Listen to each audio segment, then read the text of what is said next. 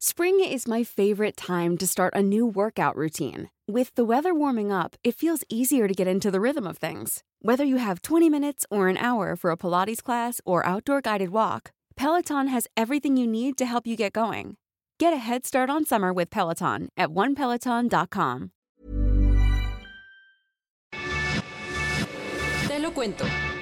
Tu dosis diaria de noticias. Hola, soy Pau Mendieta y aquí te va tu dosis diaria de noticias. ¿Te lo cuenta? Te lo cuento. El presidente de Polonia, Andrzej Duda, fue reelegido para un segundo periodo, pero la contienda estuvo cerradísima. Después de posponer las elecciones por la pandemia, finalmente el domingo los polacos salieron a las urnas para ver quién se quedaba en la presidencia, si el actual presidente Duda, con todo y sus comentarios homófobos y antisemitas, o el alcalde de Varsovia, Rafal Traskowski. Los resultados, Andrzej Duda y su partido Ley y Justicia, PiS, ganaron el 51.1% de los votos, mientras que el alcalde de centro derecha que competía por la coalición cívica, CO, se quedó con el 49.9% en una elección que alcanzó una participación del 68%. Y aunque Traskowski no ganó, muchos creen que su desempeño fue buenísimo porque se postuló solo un mes antes de la primera vuelta y convenció a muchísimos. Ahora Duda tiene campo abierto para impulsar las reformas que busca y que están alejadas de los principios de la Unión Europea. Además, el polémico primer ministro de Hungría, Víctor Orbán, ya le dio todo su apoyo y dijo que seguirán trabajando juntos. Un país vestido de negro. Mientras en Guanajuato la gente sale a exigir paz, el gobierno anunció que en México hay más de 73 mil personas desaparecidas y 3 mil fosas clandestinas. Ayer, el subsecretario de Derechos Humanos de la Secretaría de Gobernación, Alejandro Encinas, anunció que en México se han registrado como desaparecidas 73.201 personas desde 1964. Lo más grave, antes del 2006, cuando empezó la estrategia contra el narcotráfico, solamente aparecían en los registros 1.523 personas desaparecidas. Además, Encinas reconoció que desde ese año se han encontrado 3.978 fosas clandestinas, en donde han encontrado los restos de 6.625 personas, de las cuales solo el 42.3% han sido identificadas. Y el panorama es bastante preocupante, porque los casos siguen aumentando día con día y aproximadamente el 40% de los reportados siguen sin aparecer.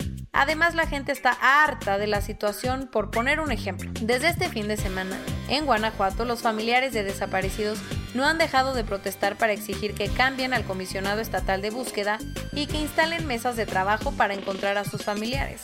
Además, miles de personas salieron a las calles de Celaya para manifestarse contra la violencia. La Comisión Nacional para Prevenir y Erradicar la Violencia contra las Mujeres, CONAVIM, le mandó una carta a los gobernadores del Estado de México, Veracruz, Nuevo León, Ciudad de México, Puebla y Jalisco, las entidades con más feminicidios en 2020, para avisarles que les van a quitar todo el presupuesto federal para financiar la alerta de género. ¿Por? Al parecer, todo se trata de un ajuste con el que el gobierno se ahorrará más de 37 millones de pesos. Porque no todos son malas noticias. Las remesas que vienen a México desde Estados Unidos van viento en popa. ¿No se han visto afectadas por la pandemia? Pues todo parece indicar que no, porque en mayo aumentaron 18% frente al mes anterior y fueron 2.9% más que las del mismo mes del año pasado. Si todo sigue como hasta ahora, muchos especialistas creen que las remesas sumen 26.598 millones de dólares en 2020, lo que implicaría un crecimiento de 1.5% frente al año anterior. La muerte de George Floyd reabrió un debate sobre el racismo en Estados Unidos, que ya alcanzó al fútbol americano. Ayer, los Redskins de Washington anunciaron que cambiarán su nombre y logo por considerarlo ofensivo para los nativos americanos. Las presiones para cambiar la imagen llevaban muchísimos años, pero la gota que derramó el vaso llegó la semana pasada, cuando comunidades nativas americanas le mandaron una carta a la NFL exigiendo el cambio. Así que finalmente el dueño del equipo dijo que ya están analizando en un nuevo nombre y diseño para inspirar a aficionados y patrocinadores. Si eres de los que tienen la sangre roja y el corazón a la izquierda, esto te interesa porque se ha puesto a la venta la casa donde nació Ernesto El Che Guevara en Rosario, Argentina. ¿De qué se trata? Es un departamento de más de 200 metros cuadrados donde supuestamente nació el guerrillero y vivió sus primeros meses, ya que la familia Guevara vivía en Buenos Aires. Los propietarios piden 400 mil dólares para concretar la venta, ya que intentaron por años convertirla en un museo o centro cultural, pero los vecinos se opusieron al proyecto. No te enojes si a tu abuela le encanta guardar cualquier cantidad de objetos, porque chance podrías llevarte una sorpresa, tal y como le pasó a una señora europea que tenía arrumbado en su casa una vasija china del siglo XVIII que fue diseñada para el emperador Qianlong. La pieza, catalogada por Sotheby's como una obra maestra perdida, fue vendida por más de 9 millones de dólares en una subasta el sábado. Lo más chistoso es que la señora había pagado 56 dólares por ella en otra subasta y que la tenía en su casa, rodeada de mascotas. La tragedia sigue persiguiendo al cast de Glee, porque ayer finalmente encontraron el cuerpo de Naya Rivera, la actriz que interpretaba a Santana López de la serie. Desde el miércoles, la actriz de 33 años había desaparecido en el lago Pirú de California.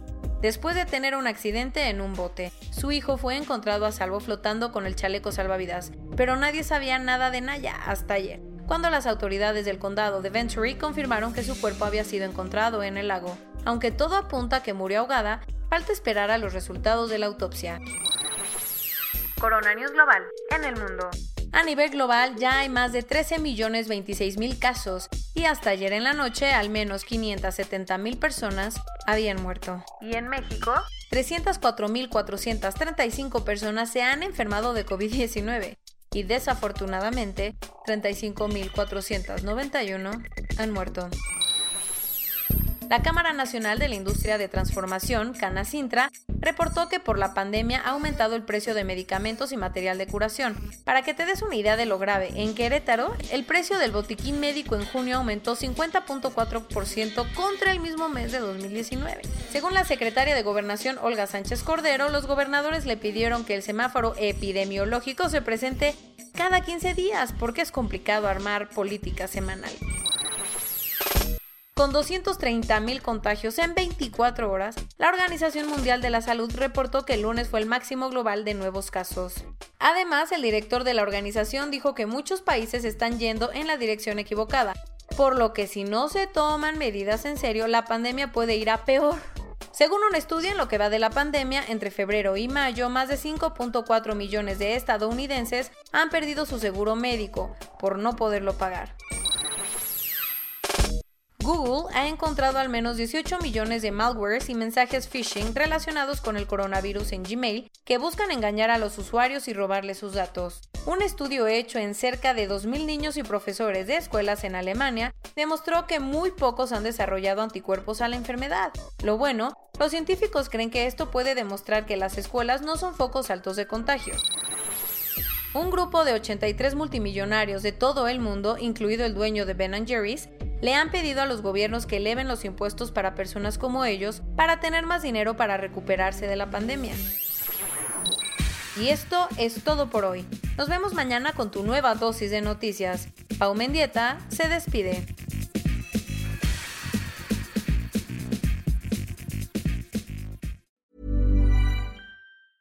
Hey, folks, I'm Mark Marin from the WTF Podcast, and this episode is brought to you by Kleenex Ultra Soft Tissues your ally to help tackle your allergy symptoms this season. I love the change of seasons, but nobody loves pollen and all those other things floating in the air that make you sneeze during this nice weather. Kleenex Ultra Soft tissues are hypoallergenic and allergist approved. So fight back against watery eyes and runny noses without worrying about irritating your skin. For this allergy season, grab Kleenex and face allergies head on.